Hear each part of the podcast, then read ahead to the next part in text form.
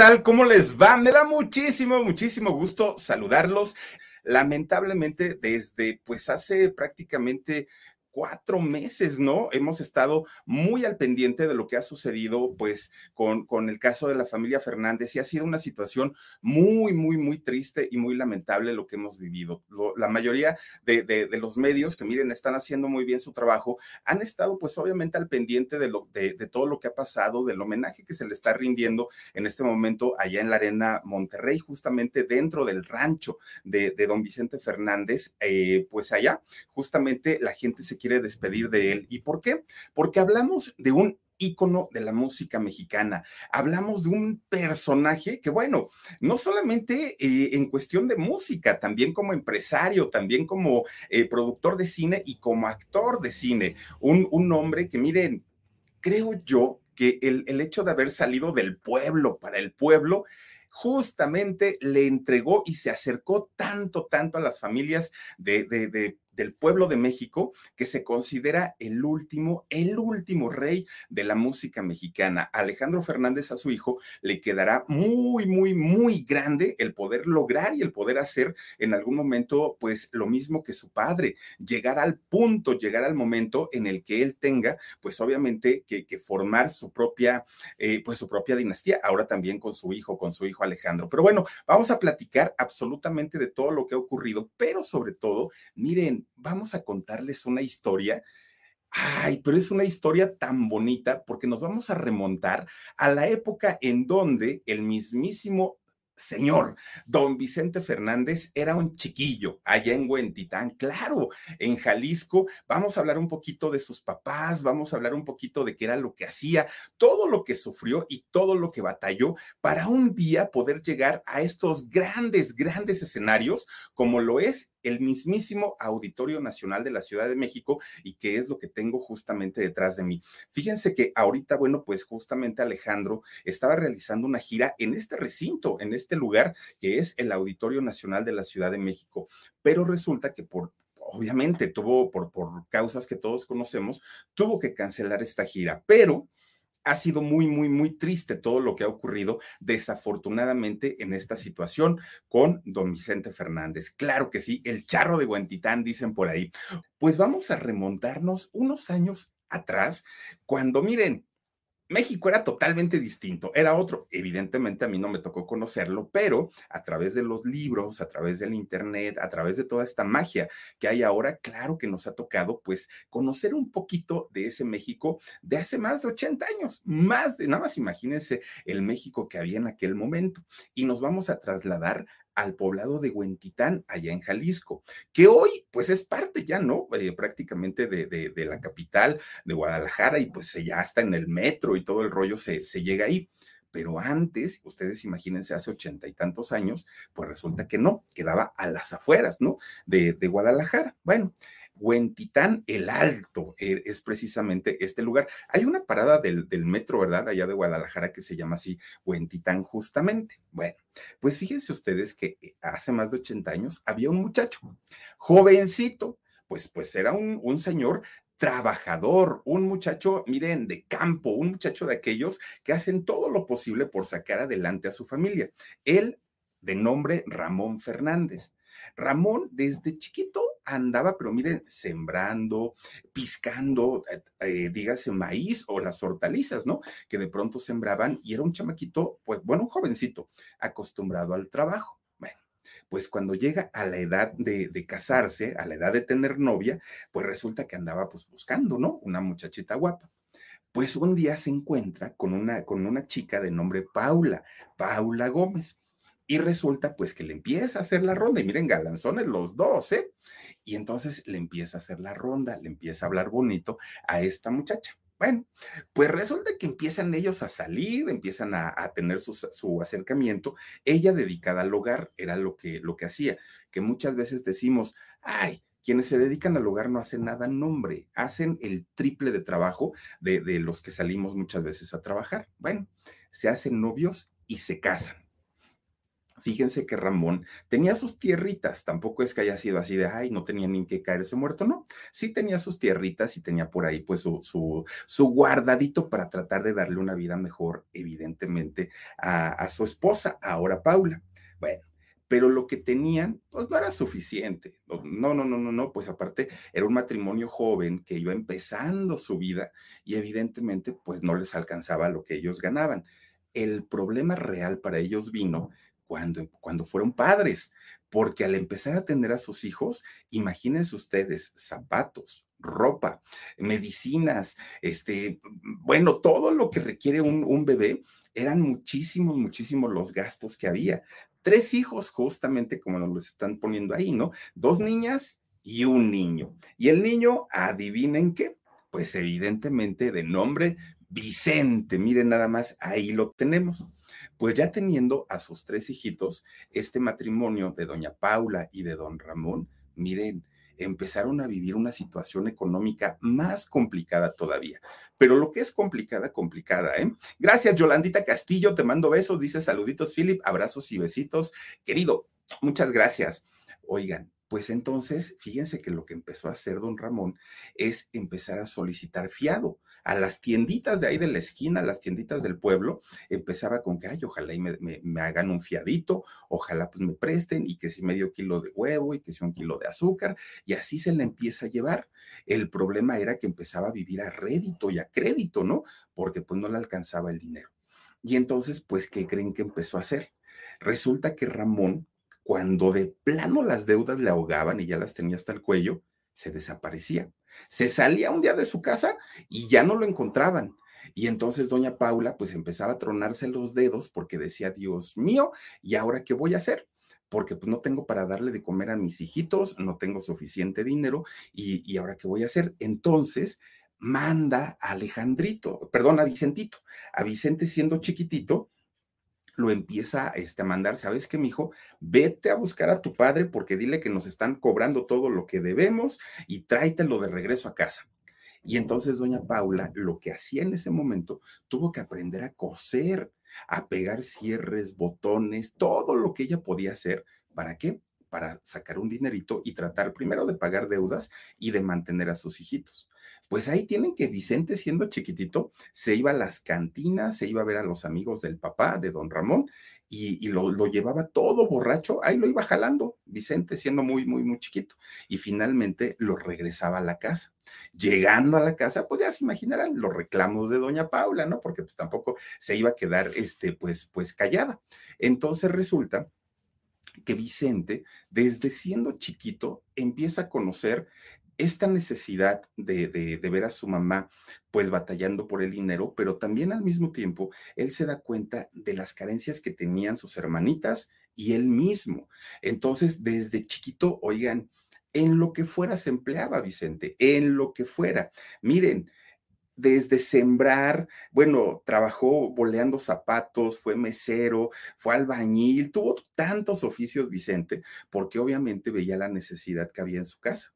Y entonces veía pues cómo sufría su mamá, doña Paula, y Vicente siempre se prometía, mamá, si algún día yo llego a tener dinero, lo primero que voy a hacer es comprarte una casa tota, pero grandota y bonita, para que no batalles, mamacita, le decía Vicente.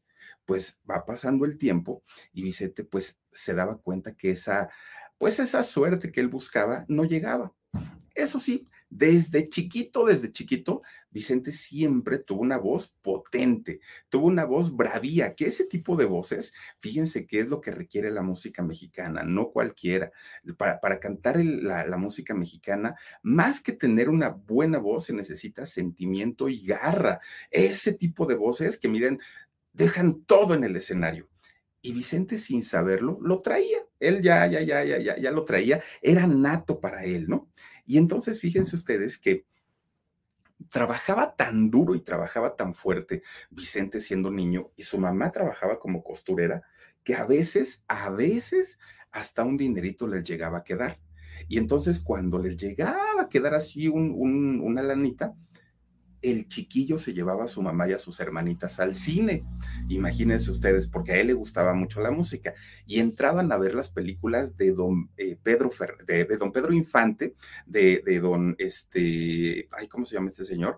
El de toda máquina, Luis Aguilar. Y este, y, de ellos entraban a ver las películas.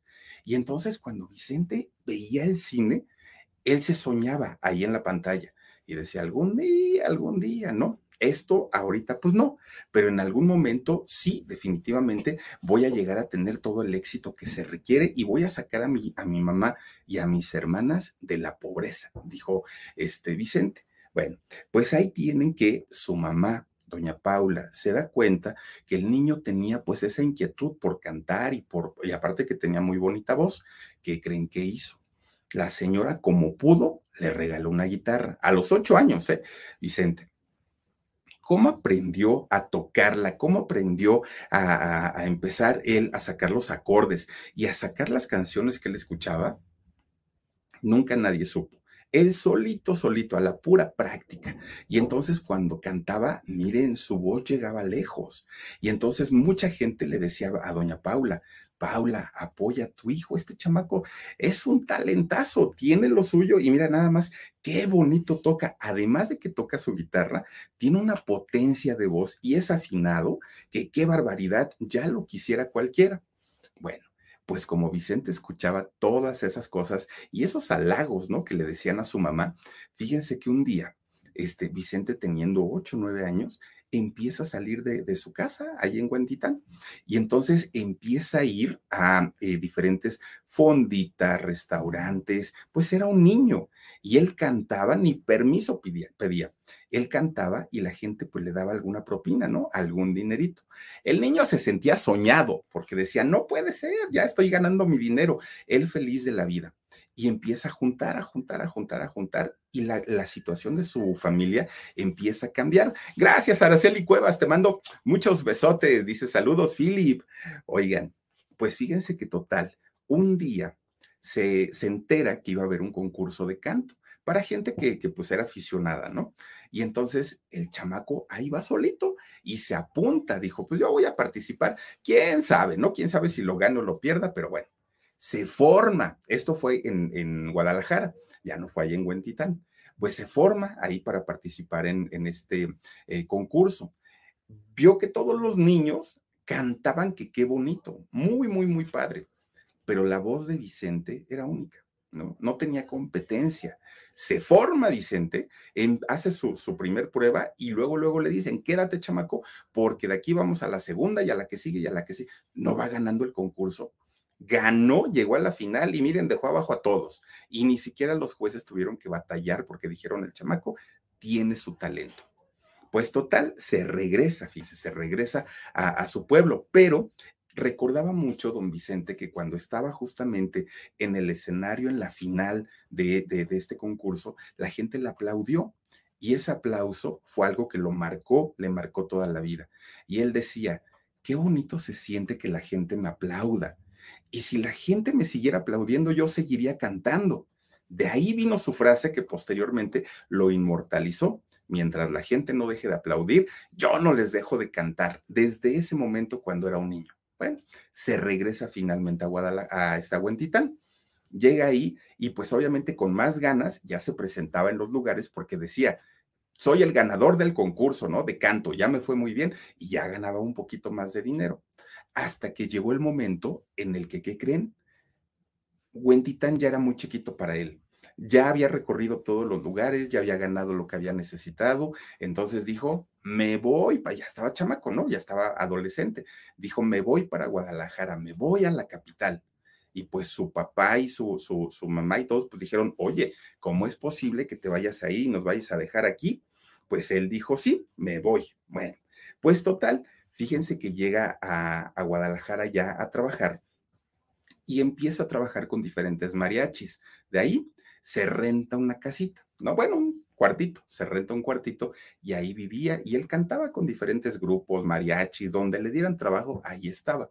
Que de hecho fue allí en Guadalajara que él renta su cuartito, que tenía una vecina Y esa vecinita, fíjense ustedes que pues él cuando la vio dijo, ay, está re chula esta mujer, ¿no? Se la hacía muy guapa. Pero también la vecina, que efectivamente era muy linda, pues también le echaba como sus miraditas. Decía, ay, este muchacho tiene algo. Bueno, pues total, Fíjense que se daban cuenta que Vicente pues era un muchacho muy trabajador, pero también se daban cuenta que lo que ganaba siempre se los mandaba a su familia para que tuvieran lo suficiente. Y él andaba generalmente sin dinero, pero muy feliz porque estaba apoyando a toda su familia. Bueno, pues finalmente buen cantante, buen trabajador, esta muchachita empieza como que a decir, ah, creo que no está tan peor el, el muchacho, y empiezan a cortejarse. Bueno, pues Vicente seguía cantando, Vicente seguía haciendo lo suyo y le, empieza a ir bien allá en Guadalajara. Bien entre comillas, pero finalmente pues él ya tenía una, un, un nombre, ¿no? Habiendo ganado un concurso. Bueno, pues resulta que esta muchachita, que era su vecina, resultó ser nada más ni menos que doña María del Refugio Abarca. Claro, a, esta mujer que, bueno, hasta el día de hoy, miren, de pie como un árbol, Hace ratito la vimos parada haciéndole guardia al, féretro de, su esposo, estuvo junto con él años y años y años. Y qué historia la de Doña Coquita. Creo que, díjole, una, una mujer que muchas veces incomprendida porque mucha gente le decía, mándalo por un tubo, Coquita, con todo lo que te ha hecho. Y Doña Coquita estuvo con don Vicente hasta el día de su muerte. Bueno, pues miren, resulta que empiezan ya una relación un poco más formal hasta que finalmente se casan. Ya casados, evidentemente el dinero que ganaba Vicente como músico, como cantante allá en Guadalajara, ya no le alcanzaba. Ya no, porque pues las cosas se, se, complicaban en todos los sentidos. Para ese momento, fíjense ustedes que su mamá de don Vicente, desafortunadamente, pues había fallecido de cáncer. Tan, solo tenía doña Paula 47 años, una mujer muy joven. Y entonces Vicente, pues se viene abajo. Cuquita lo saca de la depresión. Pero además de todo, pues Vicente sabía que tenía que trabajar porque pues no había dinero. Y a Vicente se le, se le hace un nudo en la garganta porque decía, no es posible que por falta de dinero yo no haya podido atender a mi, a mi mamá. Si yo hubiera tenido dinero, otro gallo nos hubiera cantado, pero no fue así. Se pone muy mal, Vicente. Pues bueno, finalmente eso lo impulsó para seguir cantando, pero por más, por más que cantaba, resulta que no, no, no había dinero, ¿no? Y entonces empiezan a, la, la batalladera que fue muy fuerte, pero las cosas se complican todavía más, porque de repente un día, pues Coquita empieza pues como que a marearse, empieza como que a sentirse mal, y Vicente dijo, Dios mío, pues si es lo que yo pienso, está bien, pero no es el momento, ¿no? No hay dinero, ¿qué vamos a hacer? Apenas si tenemos para comer. Y entonces resulta que efectivamente doña Cuquita estaba embarazada. Era su primer embarazo, pero fíjense ustedes que desde el momento en el que le avisan de la, de, la noticia que estaba embarazada, el doctor le dijo, oiga señora refugio, este, este, embarazo lo tenemos que interrumpir. No es de alto riesgo, es de altísimo riesgo corre vida, eh, corre peligro su vida y la vida de su hijo. No podemos nosotros permitir como doctores que usted corra el riesgo, le dijeron. Híjole, bueno, pues doña Cuquita se aferró y, y con un dolor y con un sufrimiento sigue el embarazo. Pero apenas tenía seis meses y medio, seis meses y medio de embarazo, cuando, ¿qué creen? da luz, empieza con, con, los dolores y finalmente pues, pues nace su, su primogénito. Miren, los doctores le dicen a don Vicente, ¿sabes qué? Tienes que, atender al chiquillo porque con seis meses y medio nació bajo de peso y además de todo, pues necesita incubadora. No lo podemos tener así. Dijo Vicente, ¿cuánto me va a costar eso? Le dijeron, aparte de lo del parto, 150 pesos. Dijo Vicente, no tengo no tengo y, la verdad yo no le voy a, este, a mentir al hospital, yo no les voy a decir que tengo un dinero que, no, del que no dispongo.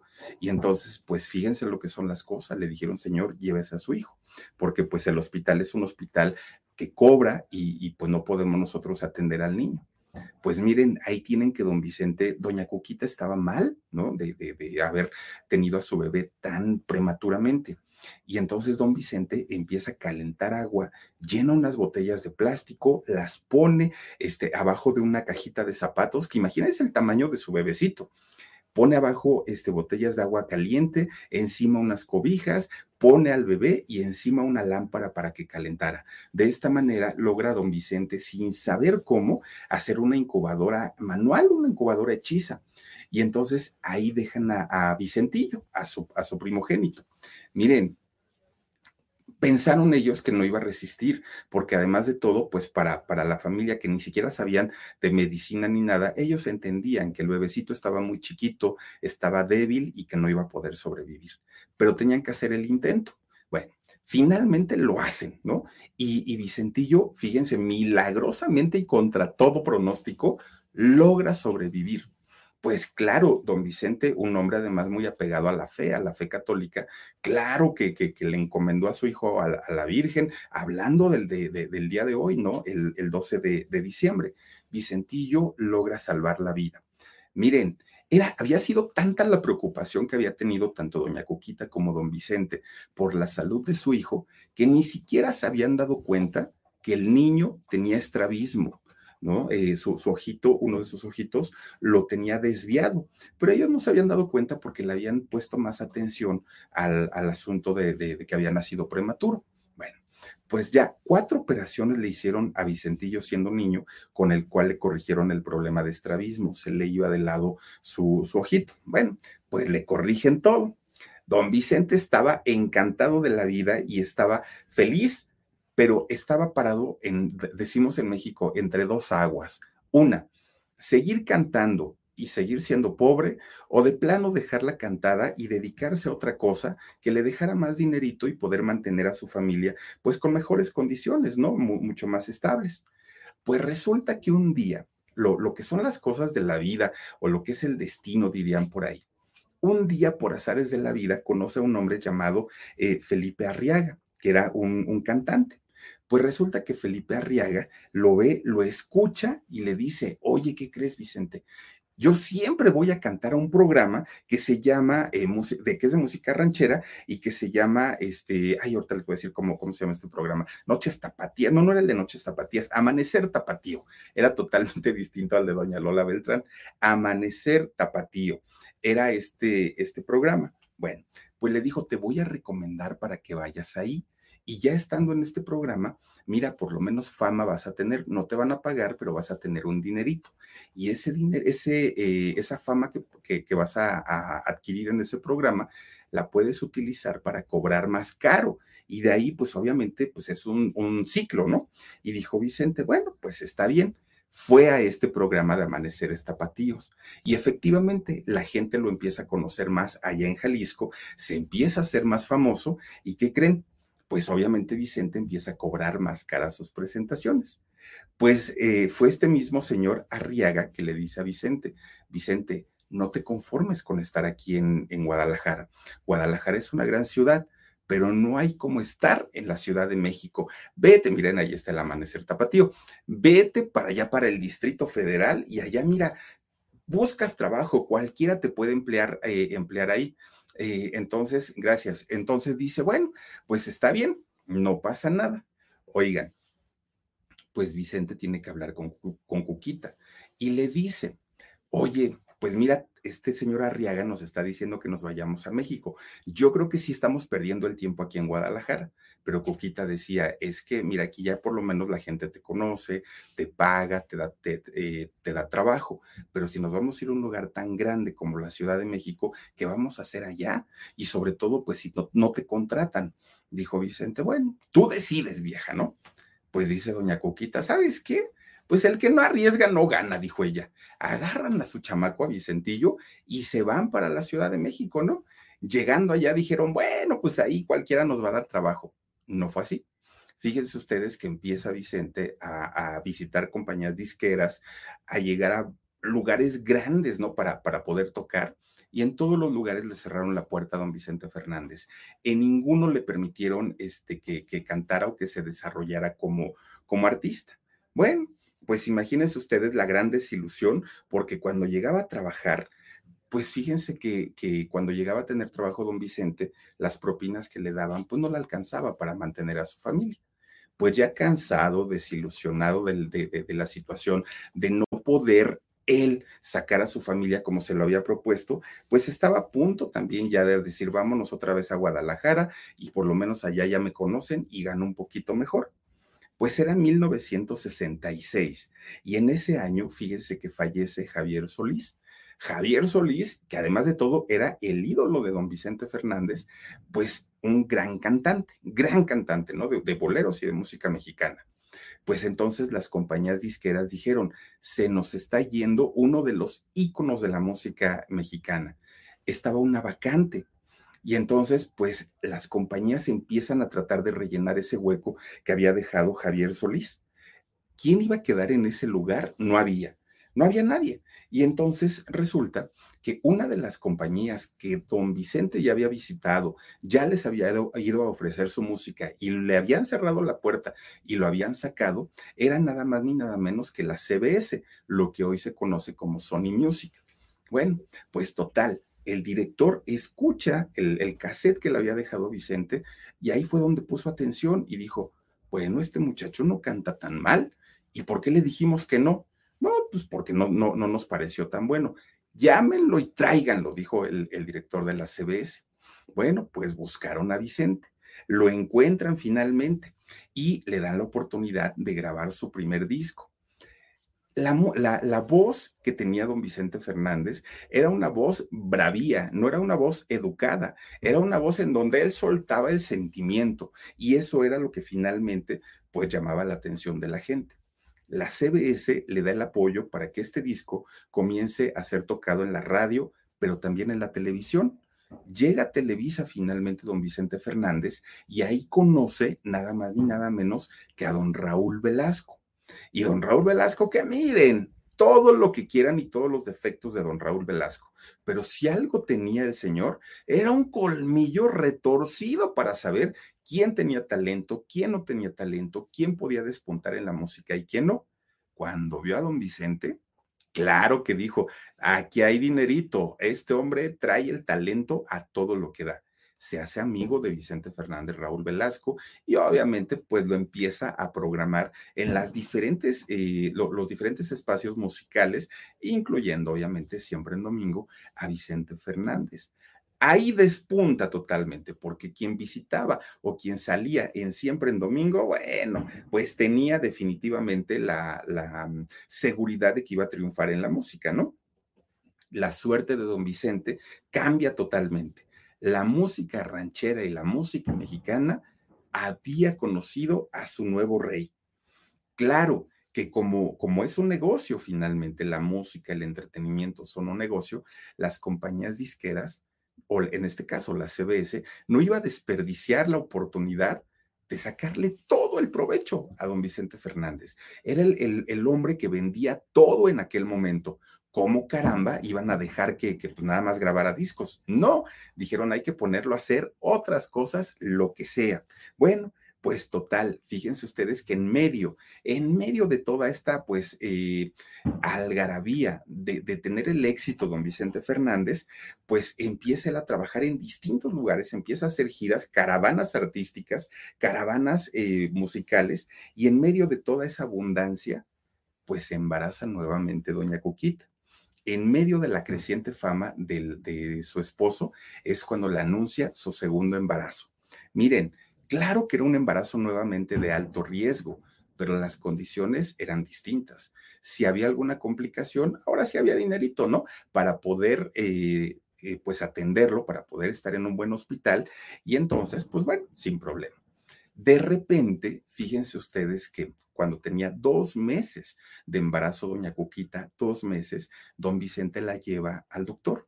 Y entonces el doctor le empieza a hacer un ultrasonido, la empieza a revisar y le dice a doña Cuquita, oiga, le tengo una muy mala noticia, dijo doña Cuquita, el doctor, no me diga. Sí, su hijito ya, ya no vive. Su hijito lo tiene en su vientre, pero ya no vive. No, doctor, no me diga eso. Y entonces le avisan a Vicente, papá, y le dicen lo mismo. El bebé pues ya perdió la vida dentro del vientre de, de, la mamá. Pero doña Cuquita, fíjense que se aferra y decía, doctor, lo que usted me está diciendo es falso. No, si yo siento que se mueve mi bebé, yo siento que está ahí. pues no, señora refugio, su bebé ya no vive. Y si usted no se hace un legrado, puede perder la vida. Entonces, se lo estamos avisando porque es necesario que usted se atienda. Pues se salen del hospital y le dice a doña Cuquita, yo no me voy a hacer el legrado porque mi bebé lo siento y él se mueve dentro de mí y no me voy a hacer el legrado.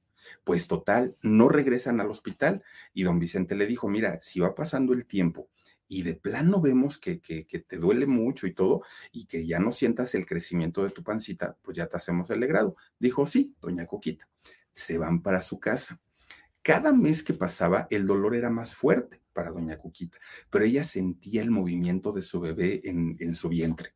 Oigan, pues qué bueno de verdad que no hicieron caso en aquel momento y que le hicieron caso a la intuición de doña, de, de doña Cuquita, porque resulta que fueron meses, meses, meses, meses, fue, de, de, hecho también fue este, prácticamente siete mesino, cuando nace su segundo hijo. Aquel que les dijeron que ya estaba muerto en el vientre de la mamá, nació y le ponen por nombre Alejandro. Claro, Alejandro Fernández, aquel de como, este, como quien pierde una estrella. Este muchacho segundo hijo y nació contra todo pronóstico, gracias a la necedad de sus papás. Pues imagínense, ahora más motivado que nunca don Vicente, porque ya tenía dos hijos, ya tenía a su, esposa, pues más motivado que nunca tenía que trabajar, iba a todos los programas de televisión, a todos los programas de radio, andaba en las giras, en las, car en las este, carpas, andaba en todos lados, don Vicente, en todos lados. Bueno, pues fíjense, Resulta que, aunque ya había hecho pues muchísimas cosas, ¿eh, don Vicente, le faltaba un éxito con el cual nosotros pudiéramos ubicarlo y que se quedara para toda la vida, ¿no? Pues resulta que un día conoce a uno de los compositores más importantes eh, en nuestro país, Fernando Z. Maldonado. Y este eh, cantante, eh, compositor, le dice, mira, tengo una, este, una canción que quiero que escuches, pero además quiero que me grabes cuando la escuchó don Vicente, dijo, esta es mía. Ya, o sea, olvídalo, ni se la ofrezcas a nadie más, porque yo me voy a quedar con esta canción. Y volver, volver, volver a tus brazos otra vez, ¿sí? Llegaré hasta donde estés, yo sé querer, yo sé, yo sé perder, yo sé perder. Fíjense nada más, esta canción finalmente lleva a la fama mundial a don Vicente Fernández, pero una fama realmente importante. Oigan, Después de esta canción, bueno, don Vicente cantó en el lugar que ustedes me digan, en, en, aquel de moda, en aquellos grandotes, gracias a esta canción. Y gracias a esta canción de Volver, Volver, ganó su buen dinerito don Vicente Fernández. Ahí fue donde reventó realmente la fama de, de, de este cantante. Pues resulta que él estaba justamente haciendo una temporada en el Teatro Blanquita, que el Teatro Blanquita, que hoy ya pues, está, ya ni existe, pero en aquellos años era un teatro de revista pues, de los más importantes.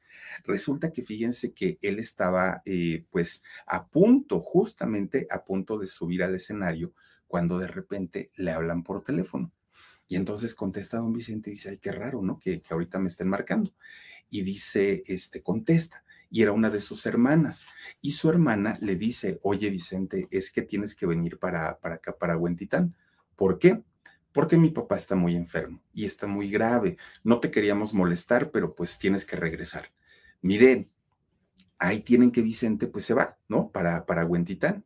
Pero cuando llega, pues ya no alcanzó a su papá ya no lo alcanza, su papá ya estaba tendido y, para don Vicente pues fue uno de los dolores más grandes, más grandes que, que tenía, ¿no? En, en, aquel momento. Bueno, pues a vapor tiene que organizar todo el, eh, pues el funeral allá en Huentitán, tiene que sepultar a su papá y se regresa de volada para, este, para México, para la Ciudad de México, porque tenía que cumplir con este contrato ahí en el Teatro Blanquita.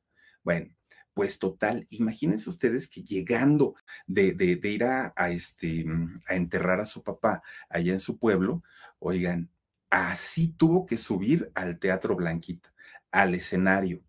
Cuando suenan los acordes de los mariachis, de las primeras, de las primeras notas de los mariachis, a don Vicente se le cierra la garganta, a don Vicente se le salen las lágrimas y no pudo cantar para la música del mariachi y va por segunda ocasión.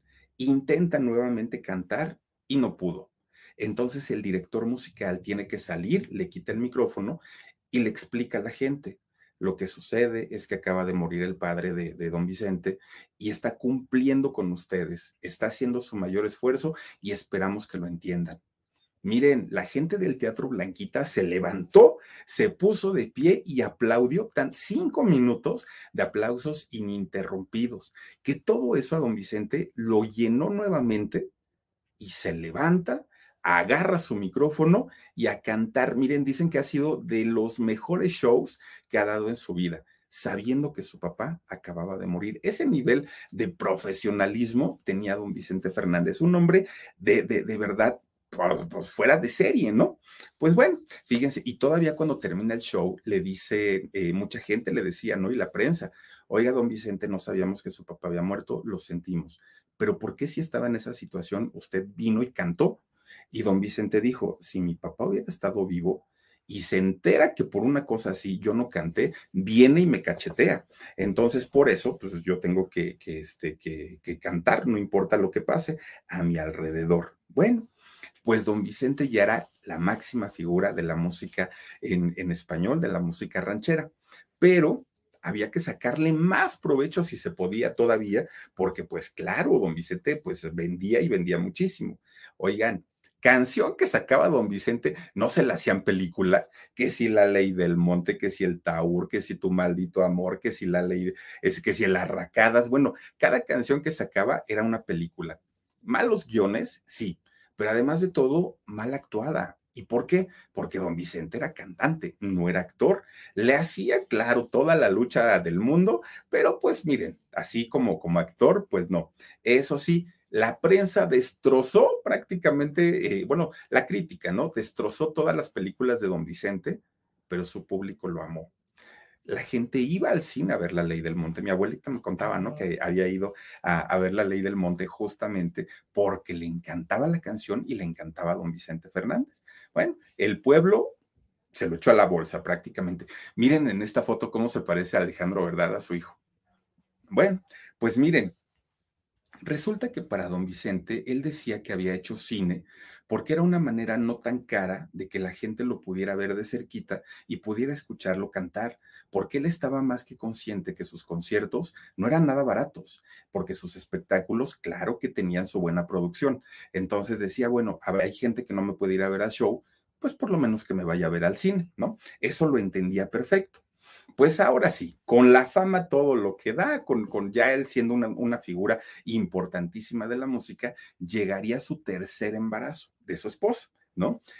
Que para no variar también fue un embarazo de alto riesgo. Para ese momento, fíjense que eh, doña Cuquita ya había tenido cuatro abortos, cuatro eh, intentos de embarazo donde pues no se habían logrado esos bebés, pero don Vicente ya tenía su dinerito. Entonces ya podía saber a través de estudios qué era lo que pasaba. Y le dijeron que doña Cuquita pues tenía un tipo de sangre, no sé cuál es la verdad, pero que tenía un tipo de sangre que era eh, pues muy riesgoso cuando ella se embarazaba y que esa era la causa. Bueno, pues finalmente su tercer hijo nace también prematuro nace con dos kilos de peso, imagínense ustedes, pues muy, muy, muy chiquitito, pero la economía ya era distinta, ya no tenían el problema de dónde lo vamos a dejar, en qué hospital, ya las cosas se manejaban de manera distinta, ¿no?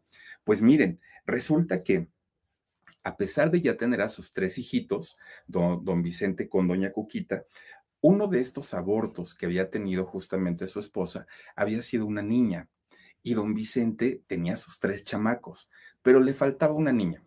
Ya tenía al mayor, Vicentillo, ya tenía al del medio Alejandro y ya tenía al pequeño Gerardo, pero le faltaba una niña, decía don Vicente, yo quiero ser papá, pero pues quiero ser papá de una mujercita, ¿no? Porque además las niñas se sabe que son más apegadas a los papás y los niños a las mamás. Entonces él estaba con que quería una, una niña. Pues resulta que un día estaban haciéndole una fiesta de cumpleaños a don Vicente y todos estaban felices de la vida, ¿no? Felices, que para ese momento ya se sabía que don Vicente, pues miren, era de ojo alegre, ¿no? Eso ya se sabía. Lo que no se sabía es hasta dónde había llegado, pues todo lo que había hecho don Vicente. Resulta que llega su cuñada a la fiesta, hermana de doña Coquita, Paula. Y entonces llega con una niña en brazos de tan solo 40 días. Apenas tenía 40 días de nacida esta muchacha. Pues resulta que don Vicente la abraza, la besa, se, bueno, prácticamente se vuelve loco con esta niña, ¿no? Y dijo, a esta niña yo le voy a poner a Alejandra. Y entonces que le dice a, a Paula, a la mamá de la niña, ¿por qué no me la dejas? Yo aquí, mira, la puedo criar, le puedo dar todo lo que, no, lo que tú nunca soñaste, yo se lo puedo dar, pero déjame a la niña.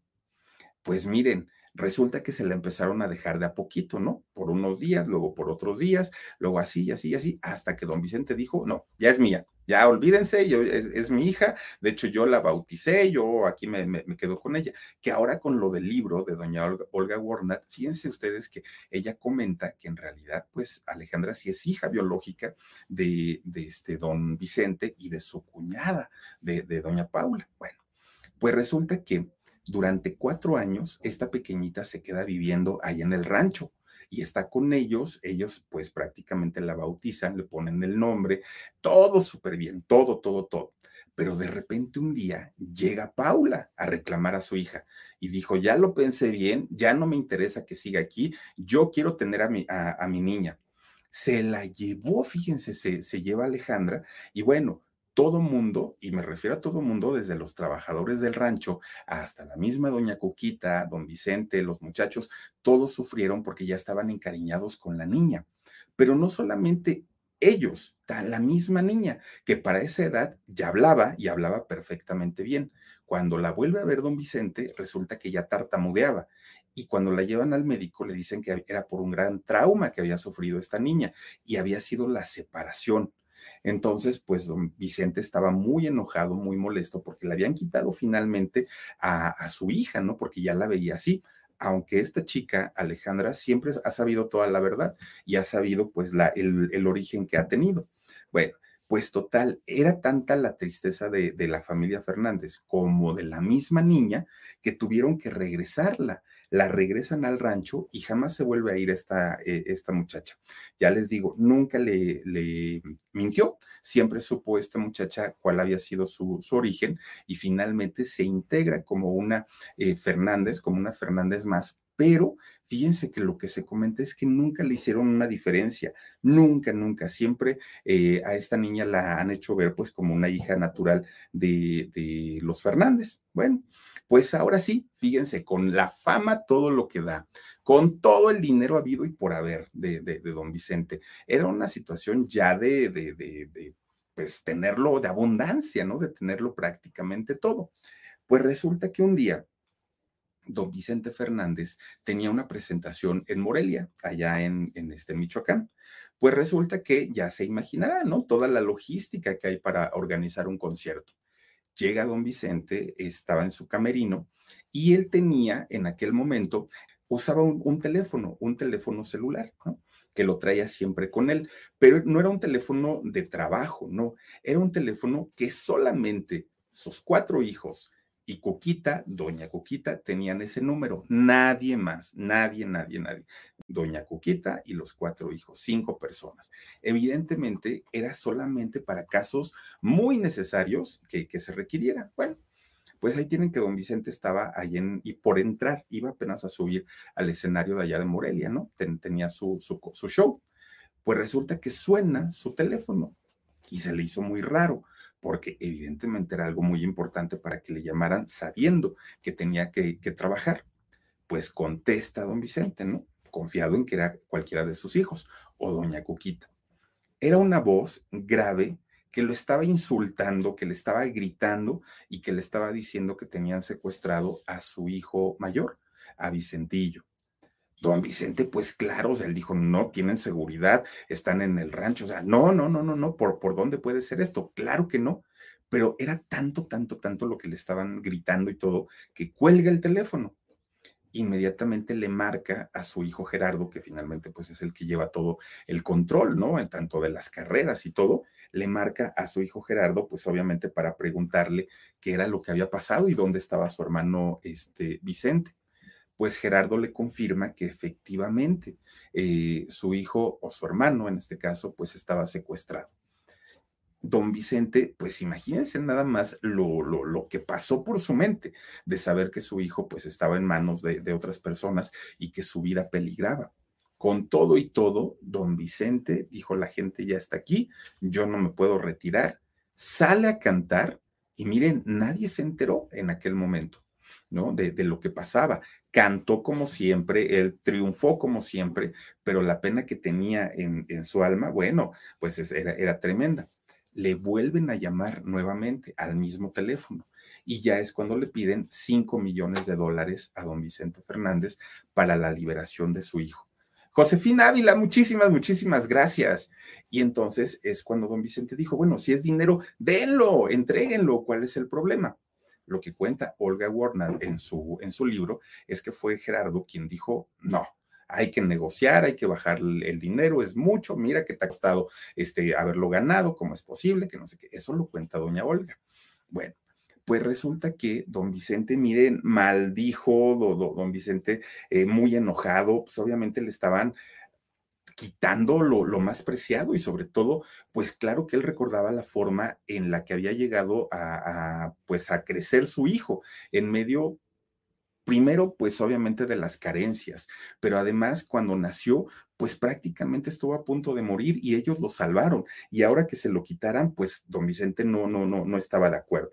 Bueno, pues miren, cuatro meses de agonía cuatro, nomás imagínense, cuatro meses en donde pues no, no, no sabían y lo poco que sabían de Vicente, pues era que tenían que dar el dinero. Llega la, la, gente de la policía antisecuestro para hacer la negociación y seguían pues ellos trabajando supuestamente pues buscando la liberación de, de Vicentillo. Bueno, fíjense que don Vicente, Alejandro y, pues prácticamente toda la familia seguían trabajando y no le avisaban a nadie más que a su gente muy cercana porque no querían entorpecer todo lo que eran las investigaciones. Pero ya había pasado mucho tiempo y nada se resolvía. Gracias, Marisa, eh, Marisa Vaquera. Gracias por tu super sticker. Te mando muchos besotes. De repente un día estaba don Vicente en su rancho y entonces le avisan que en la puerta del rancho, en el buzón, le habían dejado un paquete. Para ese momento, don Vicente ya estaba paranoico. ¿Por qué? Porque cualquier cosa pensaba que estaba relacionada con, con la situación de su hijo. Bueno, pues resulta que le dejan este paquete, se lo llevan a don Vicente y cuando lo abren, eran los dos dedos de, de, su hijo, ¿no? Eh, eh, así, justamente estos dedos fueron los que le, le, le cortaron. Don Vicente ahí enloquece, porque sabía perfectamente que no era una broma, que no era un juego, que, que, las que la cosa realmente era de vida o muerte y que no podía él pues, pues hacer nada hasta ese momento por, por su hijo. Miren, don Vicente ya estaba prácticamente destrozado. Eran cuatro meses de angustia. De hecho, pensó en algún momento que ya su hijo eh, había muerto. De repente un día, don Vicente pues estaba en su casita, ya era de noche, estaba en su casita y pues ahí estaba pues esperando llamadas, esperando a que algo sucediera. De repente le llaman a, don Vicente, la misma gente de, su rancho, de los trabajadores, y le dicen, oiga patrón, este puede venir tantito. Y dice don Vicente, ¿qué pasó? No, pues es que fíjese que hay una yegua que está pariendo, pero no puede, entonces necesitamos que por favor usted nos apoye, nos asesore. Y don Vicente, miren, así como que dijo, importa una yegua cuando la vida de mi hijo está en peligro. Pero después se queda pensando don Vicente y dijo, no, estos no me están llamando por lo de la yegua. Ellos saben, o sea, pues que le hablen al veterinario. No, es otra cosa. Y entonces sale. Claro que la familia pues estaba, no salgas, o sea, porque pues, puede ser una trampa. Dijo, no pasa nada. Cuando sale en la puerta, ve a su hijo, a Vicentillo, delgado a más no poder, imagínense ustedes cuatro meses y cuatro meses con, los ojos vendados, además de todo. Estaba irreconocible Vicentillo. Y don Vicente se cae de rodillas porque ya no supo qué hacer en ese momento. Gracias, Rosanita Amaya, te mando un besote, gracias por tu apoyo. Oigan, pues imagínense ustedes que don Vicente finalmente abraza a su hijo, lo mete a la casa y bueno, era tanto su miedo y tanta su paranoia que se encerraron en el rancho por varios días que no quisieron salir, no quisieron ver a nadie, ellos quisieron finalmente estar juntos como familia. Era, era, fíjense lo, lo, que era, lo que es el amor de un padre, que don Vicente llama a su médico, le habla al médico y le dice, te voy a pedir un favor, dime Vicente, córtame mis dos dedos y pégaselos a mi hijo. Y el doctor le dijo, no, Vicente, porque la amputación que le hicieron a Vicentillo no fue clínica, no fue médica, cortaron donde no debían, o sea, le, destrozaron los dedos. Aun cuando tú, Vicente, le quieras donar tus dedos, no, no, eso no va a ser posible porque le destrozaron absolutamente todo, no es viable. Pues la familia Fernández tuvo que aprender a vivir con esta realidad en donde su hijo pues ya no tenía los dos dedos fue muy fuerte para la familia, pero finalmente estaban juntos de nuevo. Ahora, no ha sido el único trancazo que le, que, le ha tocado o que le tocó vivir desafortunadamente a don Vicente, ¿no? Porque resulta, pues miren, ser tan famoso, tener tanto dinero, tener tantas fans, tener, pues obviamente, claro, y luego él, que era ojo alegre, pues por supuesto que se le llegó a involucrar en muchas, miren nada más, no, no, no, no, pobre muchacho, de verdad, eh, ese tipo de cosas, pues yo creo que a nadie se le desea ni al peor enemigo, ¿no? Pues miren, los escándalos lo persiguieron toda su vida, don Vicente, y generalmente fueron cosas relacionadas evidentemente con las mujeres. Había trabajado con, con una actriz, Patricia Rivera, y fíjense ustedes que se le relacionó, bueno, de hecho lo aceptó. 11 años de su vida estuvo don Vicente con ella. Producto de, de, esta relación, oigan, tuvieron un hijo, Rodrigo, Rodrigo Fernández. Pues miren, resulta que un día pues ya estaban las cosas así como a punto de saberse. Y entonces don Vicente, pues ya no le quedó de otra más que decirle a, doña Cuquita, ay Cuquita, ¿qué crees? Pues, ¿qué te digo? Que la regué, vieja, pues ahora sí que, ¿para que me hago tarugo? Pero pues no nada más me metí con esta señora, pues además tiene, tenemos un hijito. Y dijo doña Cuquita, ay, Vicente, pues otra vez ya la, ya la regaste, ¿no? Y le dijo don Vicente, bueno, dice, mira, yo sé que, que pues no hice bien, pero si quieres me voy. Si quieres me agarro mis cosas y te dejo el rancho y te dejo todo, tú te haces cargo, yo te mando tu, tu dinerito, pero pues yo ya me voy, ¿no? Pues ¿qué hago? Pues ya la regué. Y le dijo doña Cuquita, ay, Vicente, ¿qué te vas a estar yendo ya? Mejor trae tal chamaco y acá lo criamos, ya para qué nos hacemos todos. Miren, ahí está Rodrigo y recibió a Rodrigo, que fíjense que iba por temporadas, porque el muchachito este, iba a la escuela y entonces en sus vacaciones se las pasaba, se la pasaba ahí en el rancho, ¿no? Oye, Coquita, ya, miren, lo traía para arriba y para abajo, pues era como su hijo, finalmente. Y don Vicente, pues no daba crédito, porque decía, ay, no, pues una mujer así, pues no, soy, pues yo creo que todo el mundo me envidia, ¿no? Pues que en lugar de que me corran, todavía me reciben con el chamaco, pues qué felicidad. Miren, pues ya la, familia Fernández finalmente pues estaba como, como más, más estable. Pero resulta que no faltó quien empezó a decirle a don Vicente, oye, pero ni se parece a ti, ni se parece a tus hijos. ¿Por qué no les haces, le haces una prueba de ADN? Y decía don Vicente, pues es que yo sé lo que hice y si me coinciden las fechas. No, hombre, toda una prueba de ADN, pues total, ya nos quitamos del pendiente.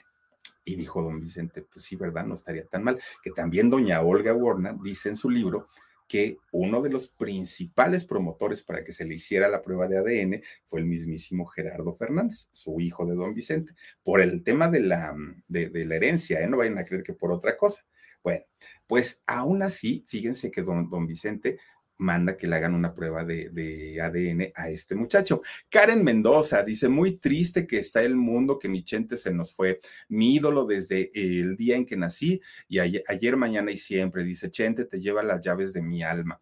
Ay, Karen, yo creo que la mayoría estamos así como tú pues desconcertados, ¿no? Porque miren, cualquier, cualquier pérdida, cualquier pérdida se sufre, pero cuando es un hombre talentoso y que ha tenido sus cosas o tuvo sus cosas, definitivamente sí, pero, pero cuando ha dado tanta música, cuando ha dado tanta alegría, yo creo que bien vale la pena recordar lo bonito, porque en este momento creo yo que no se trata de decir, ay, sí, pero también le metió mano, pero también hizo esas cosas allá arriba seguramente tendrá él que dar alguna explicación. A nosotros creo que lo que nos, nos importa es recordar su música y recordar las cosas bonitas. Dice su segundo hijo es Gerardo, no Alejandro. No, fíjate que eso sí lo, lo, lo verifiqué y lo reverifiqué. Yo también siempre tuve la idea de que el segundo hijo había sido Gerardo y el chiquito era Alejandro. Fíjate que no. por lo menos eso fue lo que me encontré en todos lados, e, e, esa, esa historia. Bueno, pues resulta nada más ni nada menos que manda hacer las pruebas de, ADN con Rodrigo, don Vicente, y que salen negativas. Y entonces, pues miren, hasta el día de hoy, mucha gente dice, mucha, mucha, mucha gente dice que este, pues las pruebas las mandaron a alterar justamente para no tener que repartir después la, herencia. Eso es lo que cuenta mucha gente. Pero otros dicen que efectivamente, pues que engañaron a don Vicente y pues que no. Entonces, tanto Patricia eh, como, como Rodrigo meten una denuncia en contra de don Vicente Fernández. Estaban pidiendo nada más ni nada menos que 5 millones de dólares, pues obviamente por, por, por daños y perjuicios y por, ya saben, ¿no? Todo, todo lo que se maneja.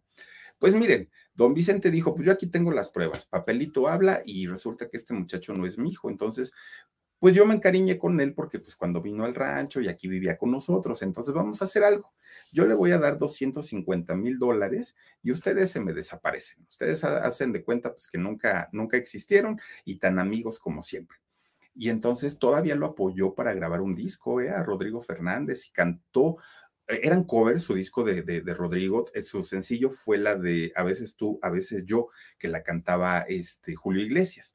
Bueno, pues miren, Don Vicente en lo suyo. Él seguía cantando, él seguía haciendo pues obviamente todo lo que sabía hacer, que era pues justamente dar los conciertos, hasta que de repente un día se empieza a sentir mal, mal de salud. Y entonces resulta que el doctor le dice, Vicente, me da mucha pena, pero ¿qué crees? Tienes cáncer.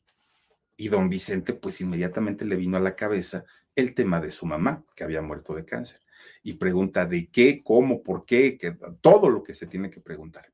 Y le dijo es cáncer de próstata y es muy peligroso.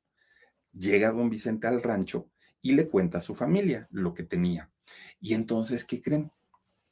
Resulta que don Vicente les dice, lo único que les voy a pedir es que ni me tengan compasión, ni me tengan lástima, nada, nada. Al contrario, denme ánimos, porque yo de esta voy a salir, dijo él.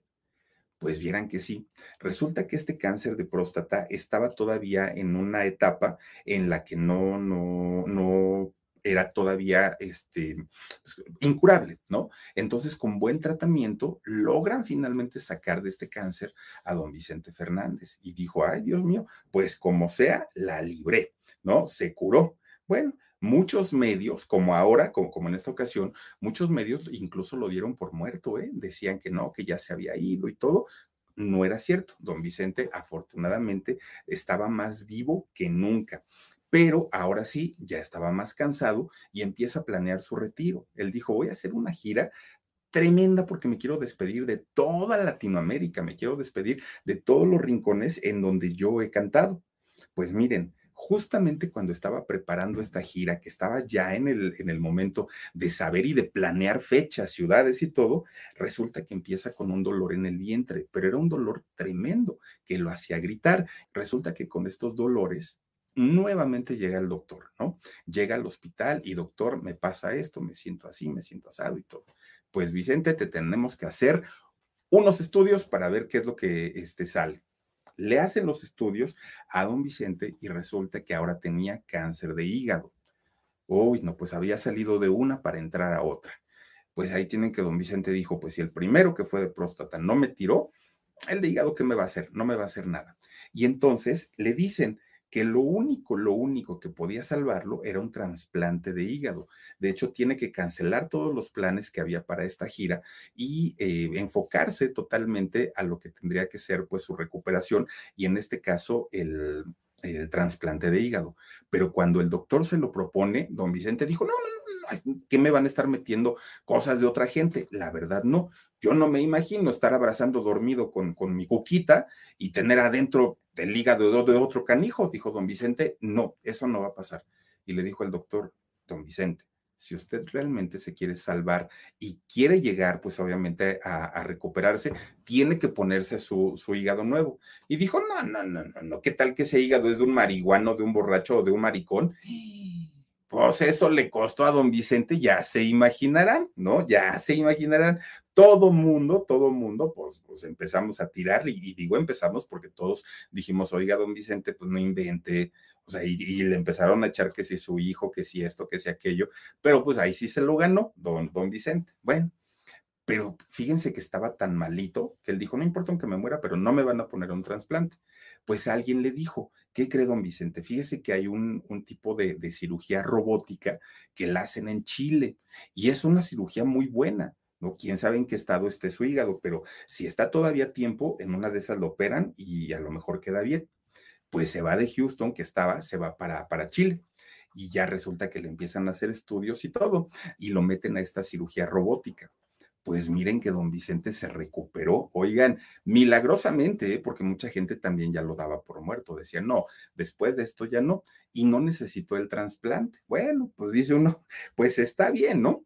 Oigan, pero miren, cuando finalmente retoma todo el rollo de la gira, que era la gira de despedida, pues lo hizo a lo grande. Por lo menos aquí en, en la Ciudad de México se presentó en el Estadio Azteca más de 85 mil personas estuvieron en esa ocasión ahí en el Estadio Azteca con un concierto que se llamó Un Azteca en el Azteca. Oigan, miren, era la locura para, para quienes estuvimos ahí. De verdad que fue grande, grande, grande ver a este señor cantar desde sus primeros éxitos hasta los últimos, ¿no? Hasta los de Joan Sebastián, todos, todos, todos, todos cantó y la gente bien animada y bien contenta cantando con el charro de Huentitán allá justamente en el Estadio Azteca, que no cualquiera lo llena, oigan, 85 mil personas, la verdad estuvo bastante, bastante eh, bueno. Después de ahí se retira don Vicente Fernández, ya no cantó masivamente pues resulta que estando guardadito allá en su rancho, en los Tres Potrillos, junto a su restaurante, este maravilloso también de los Tres Potrillos, su tienda que tiene ahí tan, bueno, sí, la tienda sigue, ¿no? De, de productos de, de, de ranchería, de este, ¿cómo se llama esto? De charrería y, y todo esto, pues él estaba ahí en su casita pero después de tantos años, don, Vicente, de haber cantado, de haber estado, pues obviamente en, en escenarios y, y cantándole al público, él extrañaba a la gente. Él decía, me hace falta que, que me abracen, que me aplaudan. Eso para él lo, lo mantenía vivo. Pues, ¿qué creen? Incluyen el rancho de los Tres Potrillos en los recorridos turísticos de allá de Guadalajara. Y don Vicente dijo, ábranle las puertas del rancho, déjenlos pasar y pues ya, total, si vienen y se toman una foto conmigo, hasta les canto, decía don Vicente. Oigan, no se aventaba luego sus conciertos ahí en, en el rancho, llegaba a cantar seis, siete canciones ahí con, con sus pistas, pero él cantaba y se tomaba las fotos con las fans. De hecho, pues por ahí vienen aquellas fotos en donde pues, tocaba lo que no, lo, lo que no debía, pero finalmente por eso lo hizo. Hasta que un día que creen que don Vicente se asoma, ¿no? Para ver, porque dijo, allá van a venir los camiones ahorita de, de los turistas. Se asoma y miren, eh, ve una fila, pero una fila, sí, sí, sí, sí, sí, sí, sí, sí, enorme, que estaba este, gente esperando pues a poder entrar al rancho. Pero como allí es una carretera, que de hecho es la carretera que va para, para Chal, eh, ay, ¿cómo es? Chalapa, sí es Chalapa, ¿verdad? El lago, no, Chapala, que es, perdón, es la carretera. Este, dijo don Vicente, no, no, no creo que estoy exponiendo muchísimo a la gente y algún camión vaya a atropellar a, la, a las personas que están eh, formadas y pues no, no, no, no, no, como para qué los expongo. Y entonces canceló, dijo, no, ya no hay que recibir a la gente porque finalmente pues los pongo en riesgo. Entonces yo no quiero meterme en broncas y cerró todo ahí. Bueno, pues miren, resulta que don Vicente, ya estando pues un poco más tranquilo, ya estando relajado ahí en su rancho, es cuando se da esta situación de la caída lamentable que, que, le ocurrió y con una persona de 81 años, claro que cualquier caída es de mucho cuidado. Oigan, pues es cuando se lastima la, las, las, cervicales y lo tienen que ingresar de urgencia al hospital, viene el asunto de la traqueotomía, empieza el batallar finalmente para don Vicente, que miren, haber estado tanto tiempo internado en, el hospital, pues no es algo sencillo. Definitivamente para él debió haber sido mucho, mucho, muy cansado. Y ya estando ahí fue cuando le diagnostican también este síndrome llamado Guillain, Guillain-Barré, y en donde el sistema inmune ataca al sistema nervioso. Y entonces empieza a decaer, empieza a desmejorarse mucho todavía su, su ya debilitado cuerpo, su debilitado organismo. Y esta situación obviamente para él iba siendo más cansada había altibajos. De repente los reportes médicos decían está mejor, de repente decían va empeorando, en fin, fue un, un, una subida y bajada hasta que finalmente, pues miren, el día de hoy, ¿no? Se, nos da esta triste noticia en donde, pues, don Vicente a los 81 años muere justamente. El día de la Virgen de Guadalupe se nos va don Vicente Fernández dejando, híjole, yo creo que un compromiso enorme para sus hijos, un hueco prácticamente imposible de llenar, como lo dejó en su momento un Pedro Infante, un Javier Solís, un Jorge Negrete, de, este tipo de cantantes que son únicos e irrepetibles. Y desafortunadamente para don Vicente, pues miren, sí, efectivamente tuvo tres hijos, pero de los cuales, pues al que se le ven más posibilidades de llenar esos zapatos, definitivamente, pues es Alejandro. De ahí en fuera, pues, pues va a ser muy complicado que alguno de ellos logre hacer una carrera como, como su padre. Desafortunadamente también, miren, hay que mencionarlo, desde hace muchos días, muchos medios estuvieron diciendo, ya murió don Vicente, ya murió. No, no, no, no, no, no, no. Creo que los encargados de decirlo, pues es como lo hicieron finalmente. La familia confirmarlo y ya, ¿no? De decirlo de esa manera, porque pues todo el mundo con tal de colgarse la, la medallita de yo di la exclusiva, pues salían y decían, yo este, sé que ya murió. No, no, no, no, no, pues fue hasta el momento en el que la familia lo confirma y si lo confirmaron ellos, bueno, pues entonces ya se dice a todo el mundo, pero pues ¿quién va a saber más sino justamente la familia? Miren, 86 discos grabó don, don, Vicente, 34, 34 películas y se le considera pues el último ídolo de la música mexicana a don Vicente Fernández. Vean nada más qué, qué, qué, qué triste y qué desafortunado, pues que en este año que desde el 2020, 2021 se nos han ido tantos y tantos personajes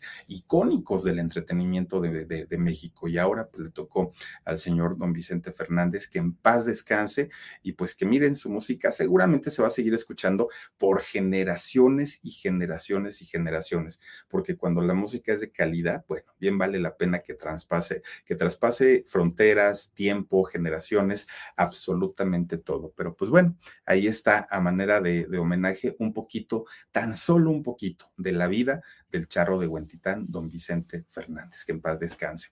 Les deseo que pasen bonita noche, les agradezco muchísimo, cuídense mucho, descansen rico, les mando muchos besos, descansen en paz, don Vicente Fernández.